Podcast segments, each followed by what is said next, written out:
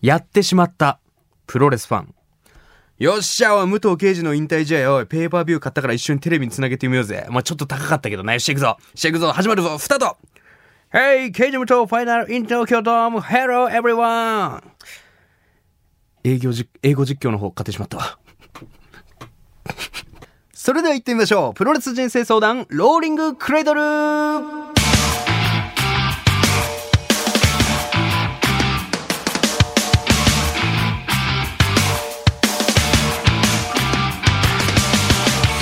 全国3000万人のプロレスファンの皆さんそしてそれ以外の皆さんどうも福岡吉本ザ・ローリング・モンキーの武蔵です。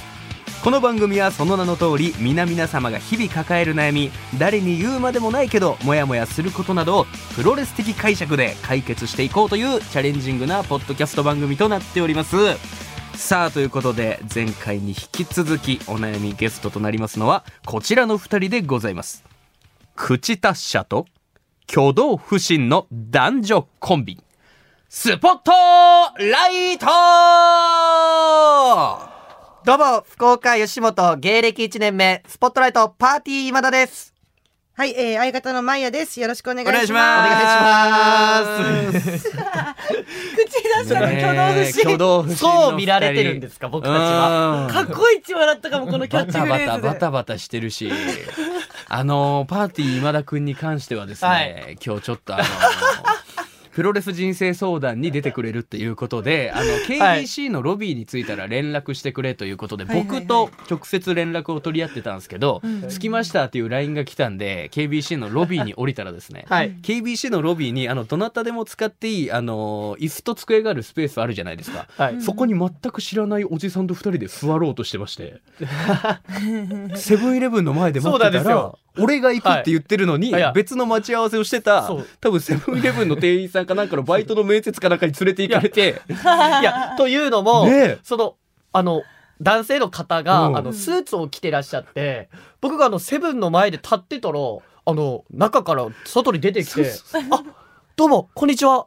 今日はありがとうございますって言われて。俺が呼びに行くだろプロレス人生相談がさ、パーティー今田のために、スーツ着て迎えに行くわけがない。いや、プロデューサーさんかなと思って。で、席通されて、あ、どうぞ奥の方に座られてくださいって言われて何してるの、収録始まる前から。座ったら、あの、テーブルの上に契約書面が置いてあって、あ、KBC こんな厳しいんだと思って、ラジオ出るのも、一回一回契約書書かないといけないんだと思って。プロレス人生相談に契約書ありませあ、ん。ないんですよね。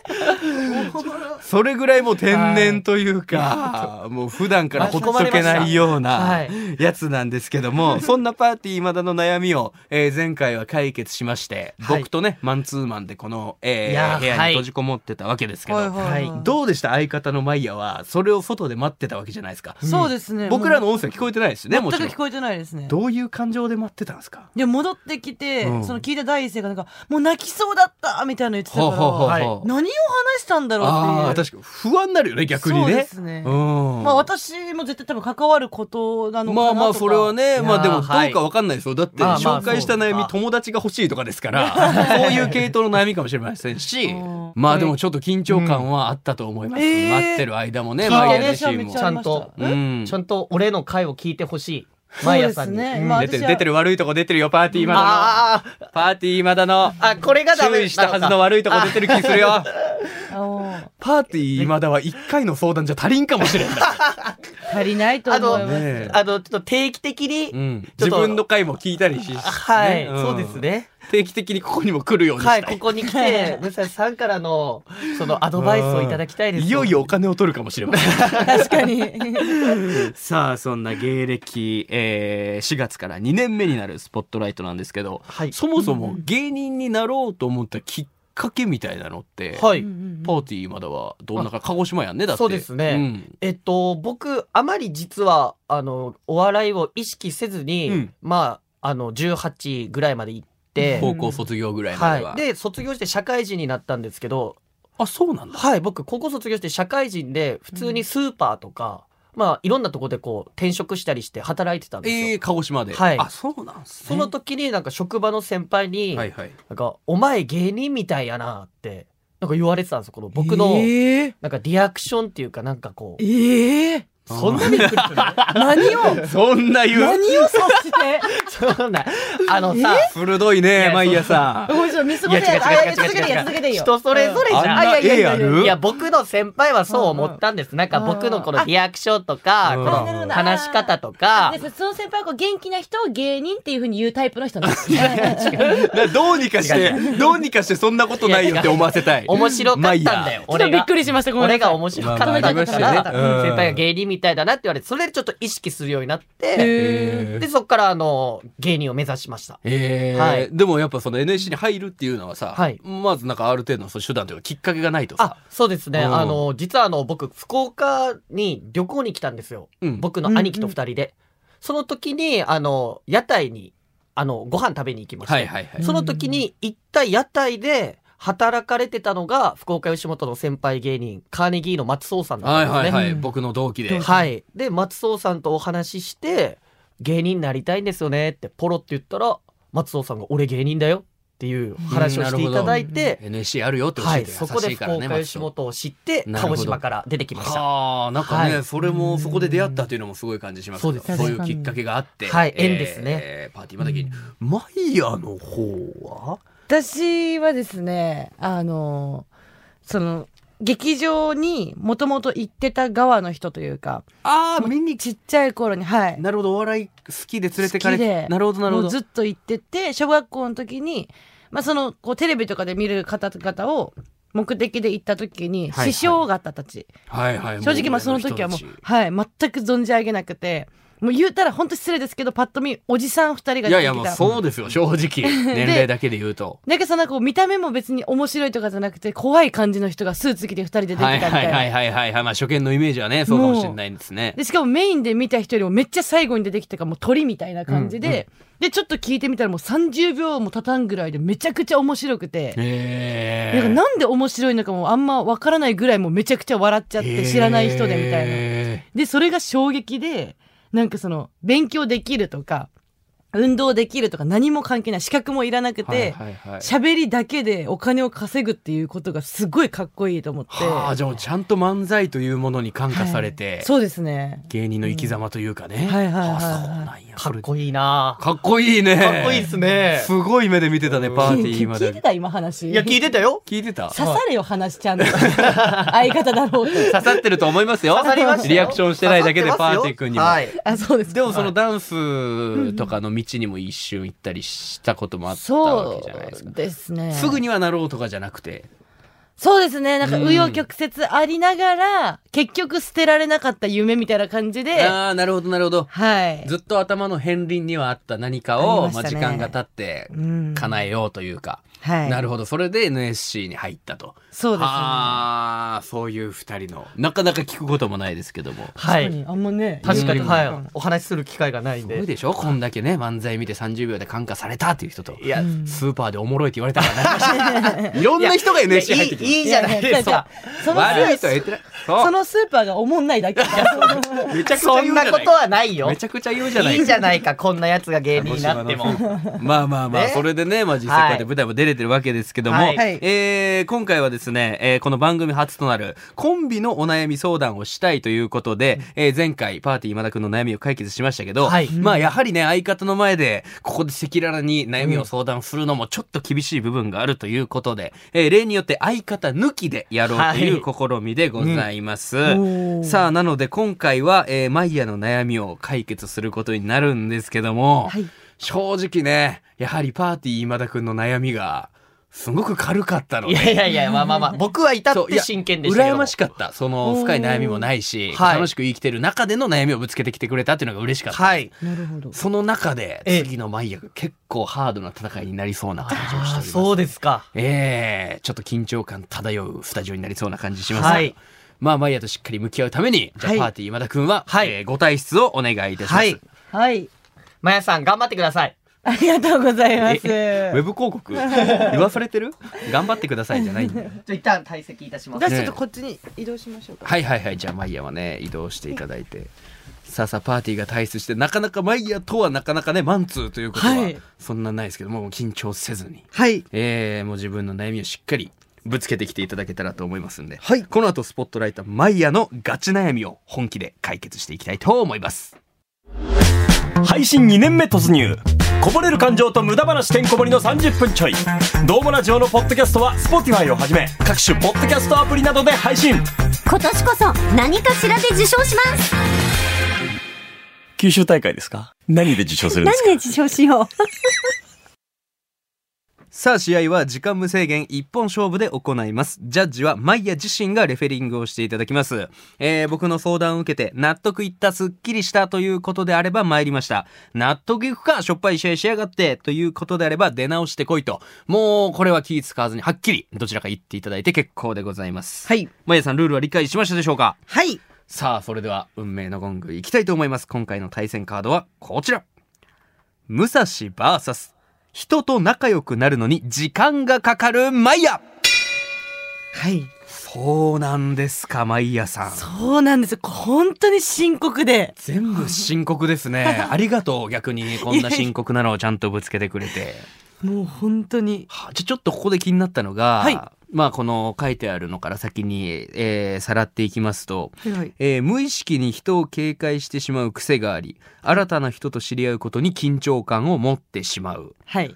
はあこれは事実というかもちろんそうなんでしょうけど、ねはい。どういう詳しく、まあだからもう本当うに、ん、そのね相方を見てもらったら分かると思うんですけど結構極端というか相方はそういうのが好きなタイプ確かにもう真逆っていうのはもうリスナーさんにもだいぶ伝わってると思いますけ そうですね、うん。でも私はなんかやっぱこう今日じゃあ新しい人と10人知り合います。5人知り合います。オーディションで新しい場に行きますってなったらちょっともう胃がグッてなるんですよ。どあーなるほど。もううわまた新しい人とコミュニケーションを一から作らなきゃいけないっていうのが。まあ飲み会とかもね、まあ、ないこともないでしょうし。えちなみにパーティー今だとは今コンビ組んでるわけではい。昔からの知り合いとかじゃないわけじゃないですか、そうですね。今だとは大丈夫だったんですか？あでも結構もう本当に人のなんていうかなこう心にズケズケ入ってくるタイプじゃないですかパーティーって。いい意味でも悪い意味でも。だから、はいはいはい。もうこっちから何かアクションをかけては一切なかったですね。あじゃあコンビ組もうってのもはい。えー、今田の方からというか。そうですね。なんかなるほど NSC 時代にそのラジオに出るってなった時に私に最初オファーがあってで誰かもう選んでいいよみたいな。でとあーもう一人選んでいいよ好きな人みたいな。で当時ピン芸人私がしてたので、あじゃあこの人がこの人かあなんかあいつでいいかなパーティー今だみたいな感じで。ほどなるほどなるほど。シャーなしパーティー。そうですね。でパーティーと一緒になってその収録の時とかになんかまああの組んだらいいやみたいな他の人から言われあーなるてほどなるほど。私はまそれきっかけ、はい。もうちょっとあってみたいな。えじゃあ NSC そのものに入る時はやはり自分が好きな道であったとしてもちょっと緊張感あったってことやっぱり。ああでも全くなかったです NSC の時は。あ芸人の時はまた別の何かスイッチがあったのかもしれないという、そうですね。へえあの紫のロングコートを着て稽古の入学式の時に。でそんなのバーって着てたの？はい。めちゃくちゃ社交性ありそうな人の格好をしてでます。なんかもう眼中にないというかそあの同期が、ーまあちょっといい意味で尖ってた部分も。そうですね。いやいやいいと思う。それは大事なことだと思いますけど。じゃあ例えばこう新たな人と知り合うのってはい。どういう時の飲み会とかなのかなそれえーでもそれこそあーなんだろう。局は局ラああテレビ局今日のいやでもなんかまあでも緊張はありますね。その一回見学に来させてもらってるからそうねそうね。そのあお久しぶりですっていう感じで全然大丈夫なんですけど、はいはいはいはい。さっきそのパーティーが解決するときに待ってたじゃないですか。はいはいはい外のブースで。でこうたくさん人が通るじゃないですか。はでお疲れ様ですお疲れ様ですっていうその一個一個でこうちょっとライフが減っていくみたいな。ああーなるほどなるほど。あもうロボット的に挨拶するんじゃなくてちゃんとこう気持ち使いながらはいやっちゃってるというようなもうなる警戒してしまうなんかきっかけあったんですかね？あーいやでもその私が多分見た目と中身が結構差がある人間なんですよね。ほうほうほうほうだからその外でわーって遊ぶよりもずっと本読んでるのが好きとか。えーいやだって髪もピンクだし、うん服装とかも派手じゃないですかはい。パッと見た感じはやっぱこう結構外で飲んだりしてるのかなと思ってたから。そうです。飲むのも一人が好きですね。やっぱ。へえ、はい。全然知らない部分が。しかもショーダンサーとかもねやってらっしゃるってね。友達とか多そうなイメージもあったんですけどそうですね。そこに関しては狭く深くが少ないだけで、浅く広くはまあまあ、いるっちゃいるみたいな。あーなるほどなるほどなるほどこっちから連絡取るほどではないっていう。なるほど。まあ、極力一人でいるのが好きな方ではあると。そうですねなるほど。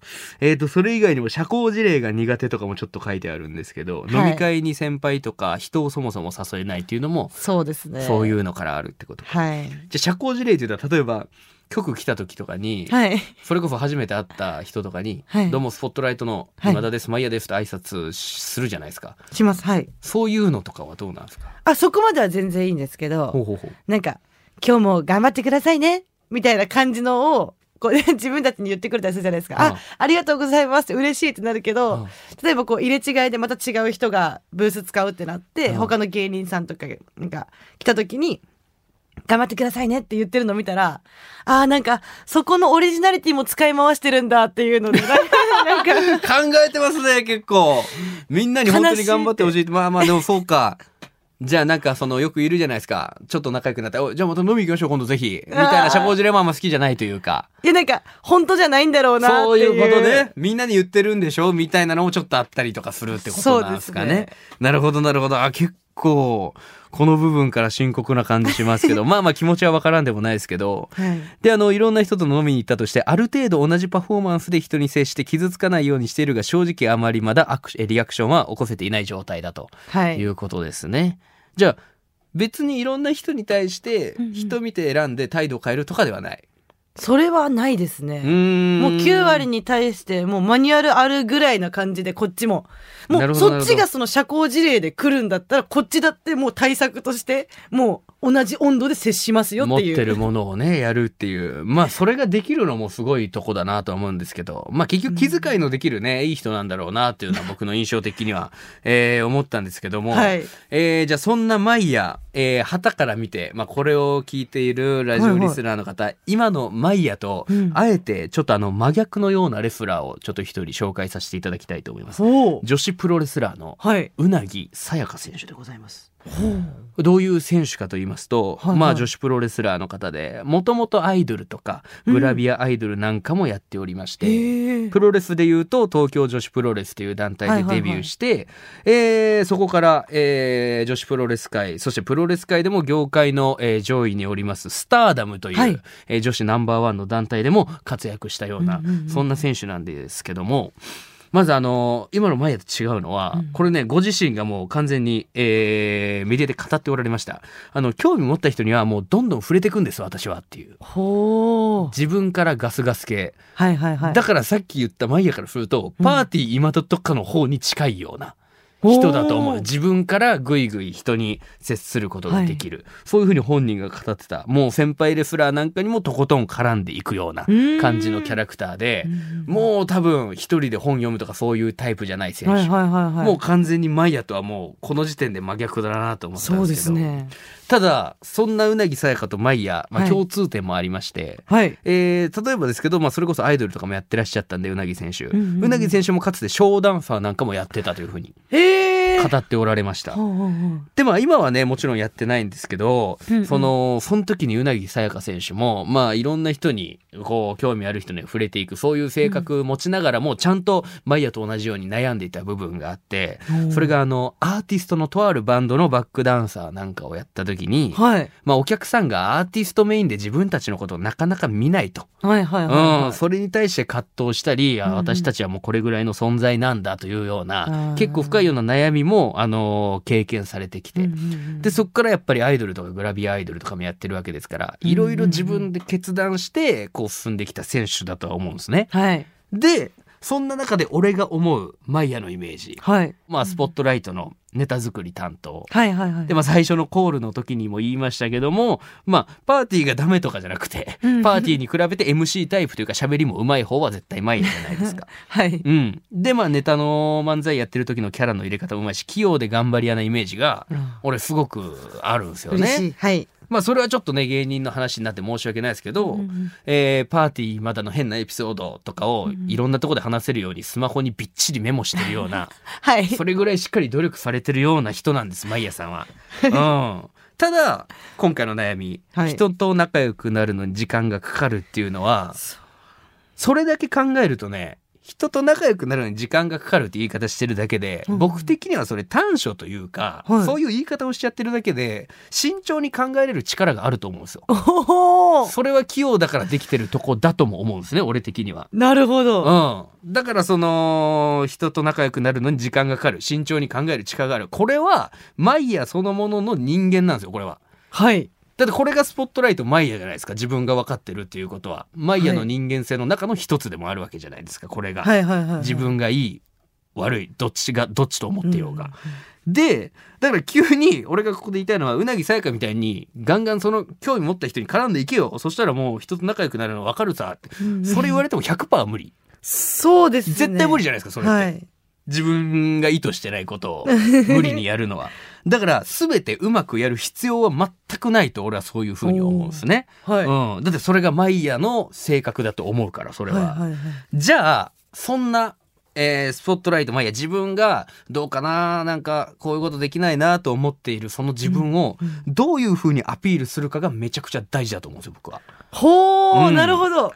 じゃあそこでうなぎさやか選手の話に戻りますけど、はい。うなぎさやか選手もまあ葛藤やら、まあ、失敗やら、うんうんえーいろいろ失敗もしてきたと思いますし、うん。まあ、アイドルグラビアアイドルいろいろね職を転々ともされてますし、でプロレスラーとしてデビューした時も、はい。最初はね東京女子プロレスっていう、まあ、今でもね人気団体ですけどその当時はまだまだ全然ちっちゃい団体で、うんうんほん。とね数十人のお客さんの前でやってたようなそんな選手だったんで元からもちろん人気レスラーなんかじゃなかったわけですよ。はい。そんなうなぎさやか選手今あの自分自身のキャッチフレーズというか、キャラクターがありましてはい。それがあの歌舞伎者っていうね歌舞伎者っていう風に自分を名乗ってるんですよ。はいはいはい。まあリスナーさんのためにも歌舞伎者ってそもそもどういう意味かと言いますと、うんまあこれちゃんと調べてきました。あの戦国時代から江戸時代にかけて流行したド派手な服装に身を包んでいた人たち、うん世間へのえー反抗心などを服装で表したと。はいはいはい。そういうのになぞってうなぎさやかはド派手なコスチュームを身にまとってそれをプロレスに持ち込んで、プロレス界の常識をも覆すような覚悟で、はいえーリングに上がりましてファンを虜にしたというそこから何が変わったかというと、はいただ派手にしてリングを騒がせただけじゃないですよ。うんうんうんそれをやることによって歌舞伎者っていうのがやはりうなぎさやかの性格そのものだったから自分をより出しやすくなったんですよね。おなるほど。はいはいはいはい。リング上でいろんな。な人に絡んでいける自分の性格、うんうんうんうんそれをキャラに陥れてじゃあ先輩にも、うんうん先輩の女子レスラーにもどんどん絡んでいこうということで自分を出しやすくなったはい。こうなれって言ってるわけじゃないですよ、はい。自分を出しやすくなったというツールを獲得したというだけで。はい。ただうなぎさやかもちろんこれだけじゃありません。ちゃんとそれこそ葛藤してた、うん。悩んでしまううなぎさやかっていう顔も絶対ファンに見せないところで人って絶対持ってるじゃないですか。はいはいはいはい。悩みなんて。そこでうなぎさやかがやったのはですねあのもう一つあの実はうなぎさやかの顔を作りまして。はい。あのダークうなぎっていうそうあの普段のうなぎさやかより荒々しいヒール感のある、まあ、キャラクターをマスクをかぶって自分に憑依させたわけですよ。はい。まあ、ごめんなさいプロレスのしきたりで言うとうなぎさやかとは別人となってるんですけども、はい。まあそこはもううなぎさやかのもう一つの人格ぐらい思っていただけれはいはいはいばと思うんですけど、ただそれもあのうなぎが出してなかった別の自分荒々しいファイトができるとか、うんうんうんちょっと口調を荒くするとかも、はいはい。そこでまた新たな別の自分を多分作り出せるようになって、うんうんそっちについてきてくれるファンもいるわけですよ。はい。ダークうなぎの方のポートレートが実際のうなぎさやかのポートレートより売れたりとか、ええ。そういうことも実際にやってる。でマイヤがうんまあより分かりやすく伝えるなら WWE 海外の好きならグレート・ムタだってそうじゃないですか、はいはいはいはい。武藤敬司がね、うん。こう自分には武藤敬司のイメージにはないものを、うんムタというキャラに陥れて憑依させて、反則ファイトスタイル、はいはいはい全て変わっちゃうわけじゃないですか、うんそこで大人気になったってことはうんうんうん。よく考えてくださいうなぎさやか選手もそうなんですけどグレート・ムタもそのダークうなぎうなぎさやかもうん。あのもう一つの顔をプロレス的に面白いからで作ってはい。売れたとかだけじゃないと思うんですよ。なぜそれで成功できたか。多分自分の中にあるどっかもう一つの自分の顔の性格を憑依させたから成功したと思うんですよね。はいはいはいはいはい。だからグレート無他もできる。うん。ただそれは武藤刑事のもう一つのどこかにある自分なわけじゃないですか、はいはいはい。それが人に秘めてる部分かもしれないです、それ合ってなかったら成功しないもん多分レスラーとして。はい。別のキャラクター作っても。自分の何かを憑依させたからマッチとしてブレイクしたと、うんそういうふうに俺あの思ったわけですよね。であの人と仲良くなるのが遅い。それっていうのは、はい。マイヤがまだまだ自分を自分自身を出せるところが分かってないからかなのかなっていう感じもちょっとしまして。はいはいはいはい。例えば、さっき言ったじゃないですか。あのーなんていうんですかね、こういうラジオ局とかの関係者の社交辞令とか、うんうんうんそういう飲み会とかおそらく苦手だと。はい。それはあってもいいと思うんです。僕も正直思う時あります。たただやっぱ NSC 芸人の顔マイヤーで行く時は、そんなのも怖くなかったっていうのがはいはいはいはい。あったわけじゃないですか。はいだから自分が出せる顔がどこにあるのか。芸人の時のマイヤーなのか、ほう。ダンスやってる時のマイヤーなのか、はい。はたまた一人で本読んでる時のマイヤーなのか、はい。もういろんなマイヤーがあると思うんですよね。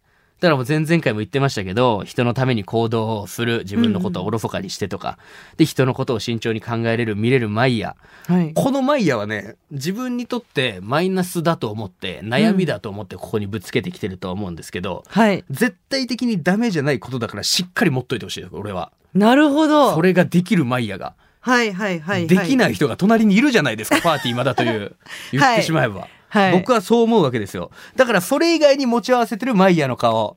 あの人の悩みに感情を入れたりして気疲れするとか、社交辞令めんどくさいんだよとか、うんそれもマイヤーなわけですよ。はい。今ここで言った、そういうのきついんですよって言ってくれたマイヤーも、言ってしまえばダークマイヤーなわけですよ。だから俺的には、変な話、こう人に見せないメモとか日記とかで、はいはいはいそういうのをこう綴ったりしてたってわけでしょ。はい。僕は、このプロレスラーがもう一つの顔をもう別のキャラに憑依させて出すのと同じで、はい。本当にもうこういうのめんどくせえんだよっていうのを、本当に個人のラジオとかでやっちゃってもいいと思う。常識の範囲内で。えーあーはいはいはい。それがダークマイヤーとしてはこういうマイヤーさんの顔もあるんだって、それをもし見て認知したファンが、そこについてきてくれたら、それも自分なんだから、ほう絶対的にその人たちはついてきてくれると思うし、それわかるわって言ってくれる人はもう必ず分かり合えると思うし、うんそれこそじゃあ仲良くなるのに時間がかかる。うんでも、あ、この人こういうとこ分かってくれるんだっていうので、うんマイヤーの芸人以外の、えーその時の顔も把握してくれる人が絶対現れると思うんです俺は。どんどんどんどん自分を出していい。短所って意外と長所だったりしますからね。はいはいはいはい。うん、言い方変えれば。はい。そんなことしてたらうなぎさやか自分をどんどんアピールし始めて、はい。ついこの間やり続けて自主興行、後楽園ホールチケット完売してます。ええそれは自分にいろんな自分を出してついてきてくれる人がいたから。ー。マイヤーが頑張ってるっていうのはもう芸人の僕だからそうかもしれないですけど、楽屋とかで見たら旗からも100%わかるから。うわー嬉しい。うん。だから悩んでいる自分も魅力だと思って。ほー。だってダンサーやってるんですよね。はい。自分をダンスで表現するっていうことは人より長けてるわけじゃないですか、絶対的に。はい。自分を表現するというのは。しかも芸人なわけでステージでアピールできるメディアなんかも媒体はいっぱいある。そういう発散できる場所はたくさんあると思いますんでそんなマイヤーそのものの努力を応援してくれる人、信頼人はもう必ず現れると思いますので見分ける、査定する力、それは人と仲良くするためによく見てしまう、伺ってしまううんうんう、ん慎重な性格がある、もうその時点でもう携わってる部分なんですから。はい。自分を無理に隠さなくていい。いろんなとこでアピールするのも大切な技ですので、そはいこから拾ってきたファンの方たち、それからね、関係者の方たち、そういう広がりを広げていったら絶対的に人と仲良る、仲良くなる術も分かってくるはずだと思います。以上です。すいませんね、ちょっと声を荒げてしまいました。非常に申し訳ないですけども。さあ、ジャッジのお時間でございます。納得いったすっきりしたということであれば参りました。しょっぱい試合しやがってということであれば出直してこいとはっきり言っていただいて結構です。まやさん、お願いします参りましたよしいやーこれどうは、かなどうだ怖かった表情を伺いながら、まあいやいや、どうかな納得してるかなと思ったんですけど。いや、やっぱその、短所が長所になるんだっていうのが、すごいなんかこう、刺さりましたね。もう、あ、本当ですか？その実例とか例を踏まえてですけどう、ん。だからね、言ってましたけど、その人から相談したら逆に相談されちゃうっていうのも、はいはいはい。それぐらい自分が寛容な人信頼できるから相談されてるっていう。はあその時点ですごいわけです。そう。いや、戻りました。パーティーくん戻ってきましたけど、はい。いやすごい。悩みが解決したプラス自己肯定感が爆上がりした、ええよかったですねこれは。あすごいですマジで。うん。ええまあめちゃくちゃ何の話したか気になるな。どういう内容どういう気持ちで待ってた？いや、なんか、なんかめちゃくちゃ時間が長く感じました。そういうこと言うね。まあ確かにごめんなさい。だいぶボリューミーに。はい。いや、それぐらいね。いや、そんぐらいなんか。過去一。番ぐらい悩んだのよ。あ、そうなんですかありがたいですマイヤさんの悩みは。へえ。まあでもね、二人はそれこそさっきパーティーまだにも言いましたけど、はい。タッグなんですから。はい。はい言ってしまえばマイヤが苦手だと思っている事柄は、パーティーまだができるってことが分かったでしょうかはいはいはい協力していってください。なるほど。上に行けると思うんですけど、うん。まあそれはね、お互い芸人ですから、まあはいライバルでありますけど、はい。これからも切磋琢磨して、最強タッグをね、うん、頑張っていきたいと思う。組もう。はい。うん。すごいな、もうマイヤの悩みかを相談しちゃうと、このテンションのパーティーに全然会いたくない。間違いない本当に。ええもう二人でタッグチャンピオンになろいや、もうそれぐらいの心意気で頑張ってくれ。頑うん。うんさあ、ということで、まずは、えー、スポットライトの二人も真摯に悩みをぶつけてくれて、本当にまずはありがとうございます。ありがとうございましたありがとうご。ざいましたえー、ぜひそれぞれの悩みどういう相方が相談したのかっていうのは配信も聞いていただきたいと思います。はい。さあ、そんなスポットライトから告知がございます。えー3月の28日にですね NSC5 期ライブ歩みというものがございますこちら8時開演で、え2年目になる我々5期のですね1年間の集大成が出るライブになっておりますのでぜひ皆さんお越しくださいよろしくお願いしますますえー劇場ではほぼ毎日ライブをやっておりますので、ぜひ皆さん劇場に来てください。お願いします。す。さあ、その歩みという3月のライブでは、スポットライトのネタはもちろん、はいスポットライトの同期のネタもたくさん見れるということですんで、はい。ぜひチケットはね、SNS でスポットライトの2人のどちらかにご連絡いただけたらと思います。はいぜひご連絡お願いしますはいお願いしますさあ、ということで改めましてですけども、はいえー、プロレス人生相談、えー、堪能していただけましたでしょうか？はい。あよかったですいね。やー、もう、ここ最近で一番幸せな、本当ですか？はい、時間嬉しいよ、をパーティーそれ言ってくれる過ごさせていただきました。い。いやー本当にね改めて後輩と喋ることでね、はい。こっちもなんか気づかされる部分がすごくあったなと思います。いやいや、もう、すごいね。うん。武蔵さん、やっぱ、すごいっすね。プロレスがすごいんです。僕はすごくないです。プロレスがすごいんですういやなんか来た方がいいよねみんなここに多分。悩んでる人 本当に。なるほどなるほど、うん。まあいろいろじゃあこのプロレス人生相談ポッドキャストの果てを願いながら、これからもはい劇場で一緒に切磋琢磨していきたいと思います、はい。よろしくお願いします。よろしくお願いします、ということでプロレス人生相談ローリングクレードル毎週水曜日夕方5時頃配信しております。ハッシュタグプロレス人生相談や LINE のオープンチャットで感想クレームスポットライトへのメッセージなどもお待ちしておりますということで本日は福岡吉本からスポットライトのマイヤとパーティー未だに来ていただきました。ありがとうございました。ありがとうございました。プロレス最高。一番